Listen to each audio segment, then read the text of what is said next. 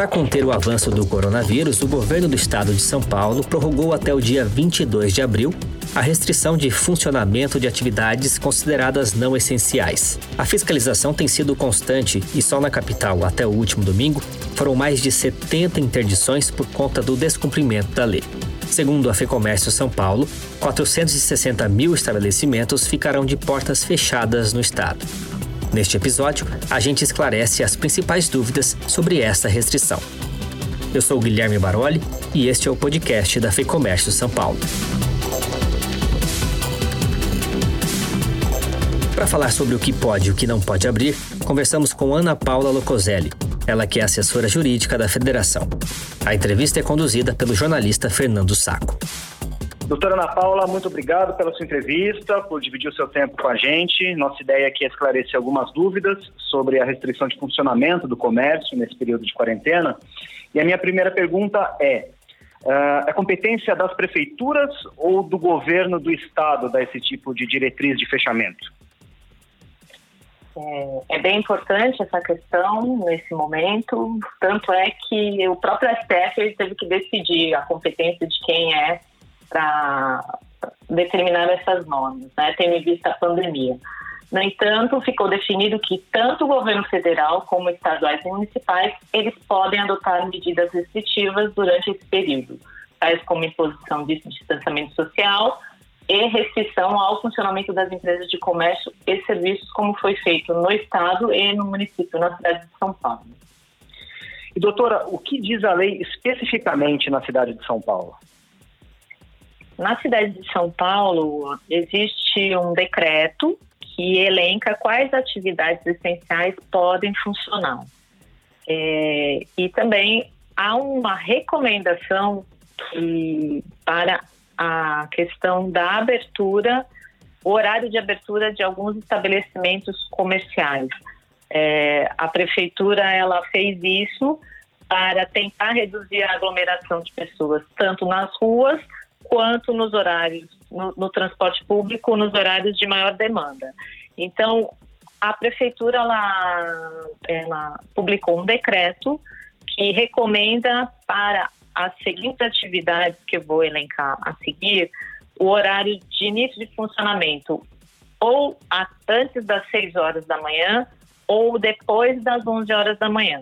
A gente tem as atividades de lavanderias, material de construção, pet shop, oficinas de veículos, óticas, farmácias, hipermercados, supermercados, açougues, peixarias, hortifrutis, lojas de vendas de água mineral, lotéricas e bancos.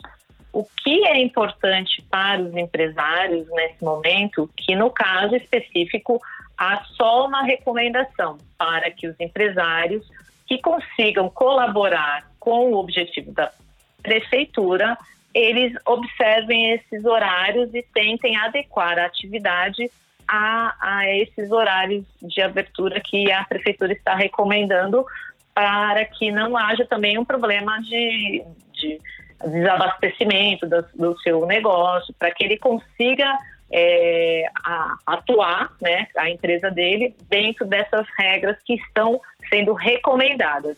Eu vou ressaltar essa questão. Não é obrigatoriedade. Nesse momento, a prefeitura está apenas recomendando que os empresários eles olhem essa possibilidade e, se conseguirem adequar sua atividade, eles tentem adequar dentro dessas regras que foram publicadas exatamente no dia de hoje pela Prefeitura de São Paulo. E quais são as punições para aquele comércio que não está enquadrado uh, e está abrindo? Ele pode ser lacrado, o alvará pode ser caçado? Atualmente, nós temos observado que as punições, é, a, os, o poder público está preocupado em conter a pandemia e orientar o empresário. Nós temos visto que, que visto que o, a, a, polícia, a polícia militar, a Guarda Civil Metropolitana, especificamente no município de São Paulo, tem feito a, algumas né, fiscalizações em, em, alguns estabelecimentos que estão abertos e pedido para que se feche. E, e, aí, num segundo momento, pelo que tem sido falado, aí sim vai ser autuada, poderá ser multada e, inclusive, poderá ser caçado o alvará. Mas nesse primeiro momento, é, eles estão fazendo um trabalho de orientação para que as empresas atendam a quarentena para que conter, né, conter essa epidemia da, da maior forma possível. Perfeito. E quem é responsável por essa fiscalização? É a Polícia Militar, no caso de São Paulo? É, na cidade de São Paulo é a Polícia, a Guarda Civil Metropolitana e as subprefeituras também elas têm essa competência de, de fazer a fiscalização. Mas também nós temos aí, que aí é competência estadual, mas também temos a, a Secretaria Fiscais da Vigilância Sanitária do Estado de São Paulo e também conta com o apoio da Polícia Militar. Então, são vários entes que estão fazendo a fiscalização, ainda mais na nossa cidade, por ser muito grande. Eu, é, eu entendo que a gente tem várias, vários né, órgãos que fazem a fiscalização para que para conter essa a, a, a, a, questão da contaminação de, de várias pessoas. Uhum. E o interior do estado de São Paulo, ele tem tomado medidas semelhantes? Cada cidade tem adotado a sua medida? Como tem funcionado isso é, nas outras cidades do estado de São Paulo? É, na verdade, o interior ele deve seguir a mesma regra que, que, tá, que, está, que foi definida pelo governador do estado de São Paulo. Ou seja, é, para o interior, o, atendimento presencial ao público em estabelecimentos comerciais e prestadores de serviços também está suspenso, da mesma forma que a capital. Na verdade, o interior ele pode também definir algumas regras e algumas atividades essenciais da mesma forma que foi feito na cidade de São Paulo, através do decreto aqui que definiu quais seriam as atividades essenciais que poderiam funcionar. Mas o comércio presencial está suspenso no interior também, da mesma forma que está na capital. No caso do Rio de Janeiro, por exemplo, a, as medidas são até um pouco mais restritivas do que em São Paulo. Isso mesmo, o Rio de Janeiro está, está trabalhando as atividades essenciais que podem funcionar, por exemplo, supermercados, farmácias, é, é, açougues, entre outras, elas, eles definiram horários de abertura e fechamento para que não haja a circulação de muitas pessoas no mesmo horário na cidade, para evitar aglomerações e, e aí evitar o contágio. Então, no, no estado do Rio de Janeiro, nós temos conhecimento de que há essa restrição, inclusive de horário. Então, é a, a restrição da atividade e do horário do comércio e serviços. Perfeito. O, o serviço de delivery, ele é válido para qualquer atividade ou só para aquelas atividades que estão liberadas uh, o funcionamento durante o, o, período de quarentena? É, na verdade, o serviço de delivery, aí a gente pode até trabalhar delivery, né, o, o, o comércio é, eletrônico, eletrônico, pela internet, né, é, sim, é, na, o decreto ele proíbe o atendimento presencial nos estabelecimentos comerciais e prestadores de serviços. Então, quer dizer, o que, que ele fala? Os empresários eles podem fazer entrega, podem trabalhar internamente, podem fazer reforma, podem organizar os estoques. O que é vedado é a abertura da loja ao público, mas internamente o, o empresário ele pode funcionar, enfim, ele pode é, através das redes sociais tentar é, vender ah, para o seu, os seus clientes, tentar uma nova forma de comércio, mas isso é permitido para qualquer atividade. Qualquer atividade pode se utilizar do delivery e de vendas online. Perfeito. Doutora, uma empresa que vende itens variados, é, por exemplo, pet shop ou alimentação, ela pode operar? Uma loja de 1,99, por exemplo ela poderia operar, sendo que ela vende itens que são considerados essenciais, junto a itens que são considerados não essenciais? Nesse caso, que prevalece é o KINAI da empresa. Somente aquelas que possuem o Código Nacional de Atividade Empresarial que constem naquelas exceções é que podem funcionar. Então, mesmo que ela, a, ela tenha, venda um pet shop, mas ela não está cadastrada como pet shop, ela não vai poder abrir. Então, quer dizer, efetivamente, elas só, só podem abrir as lojas que, ou, que tiverem aqueles sinais que, é, que são as exceções contidas nos decretos, tanto estadual quanto municipal. Perfeito. Então cabe ao empresário verificar se o KNAI dele está enquadrado é, no regime de, de, de, de, possibilidade de abertura.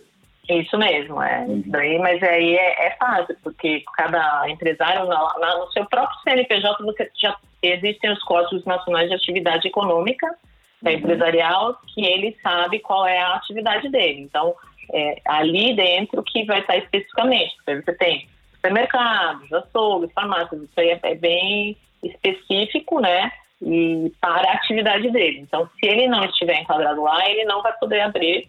E, e outra questão que é importante também, a, Ficomércio ela tem destacado, é que mesmo esses que estão abrindo, eles têm que ter muito cuidado com as questões dos funcionários e também da higienização do ambiente de trabalho. Perfeito. Doutora, para finalizar aqui a nossa entrevista, o governo ele prorrogou a restrição de funcionamento das atividades até o dia 22. Existe alguma expectativa de que esse, esse prazo se encerre no dia 22?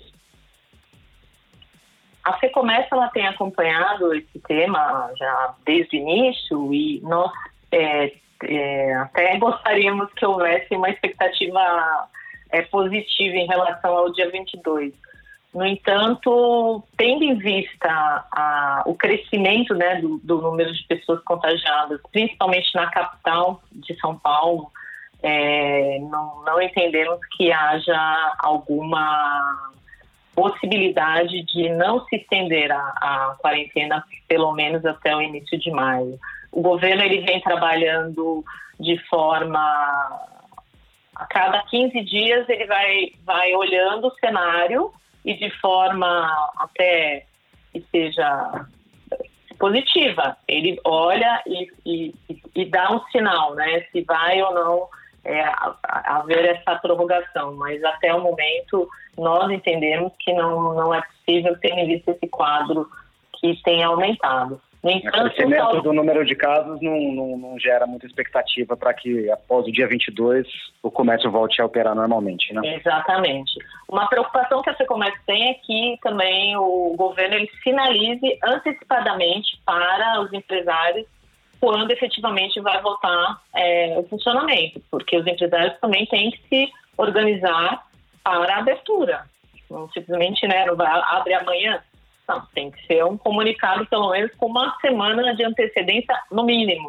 E a prorrogação que... também, né? No... Exatamente, tudo isso deveria ser mais. É, isso é uma questão que é importante, essa informação para que as empresas e todos os ajustes, por exemplo, funcionários que, que estão em casa, estoques, mercadorias, abertura. A própria abertura terá que ser feita de forma diferente, o atendimento desses estabelecimentos será diferente. Tudo isso tem que ser muito pensado também pelo empresário e até pelos órgãos públicos para passar essa informação com antecedência para que todos estejam prontos quando houver essa abertura. Ah, ótimo, doutora. Vamos continuar acompanhando e se tiver novidades a gente volta a conversar. Obrigado pela entrevista. Obrigada. Até logo. Vale lembrar que nesse período de restrição, a FEComércio recomenda que os comerciantes de bens duráveis e semiduráveis não ampliem os estoques nesse momento e fiquem atentos ao fluxo de caixa e aos gastos fixos. Para acompanhar outras dicas, acesse o link que está na descrição deste podcast. E se você é empresário, Descubra as vantagens de ser um associado da federação acessando lab.fecomércio.com.br. Obrigado pela companhia e eu volto em breve com mais uma entrevista para você.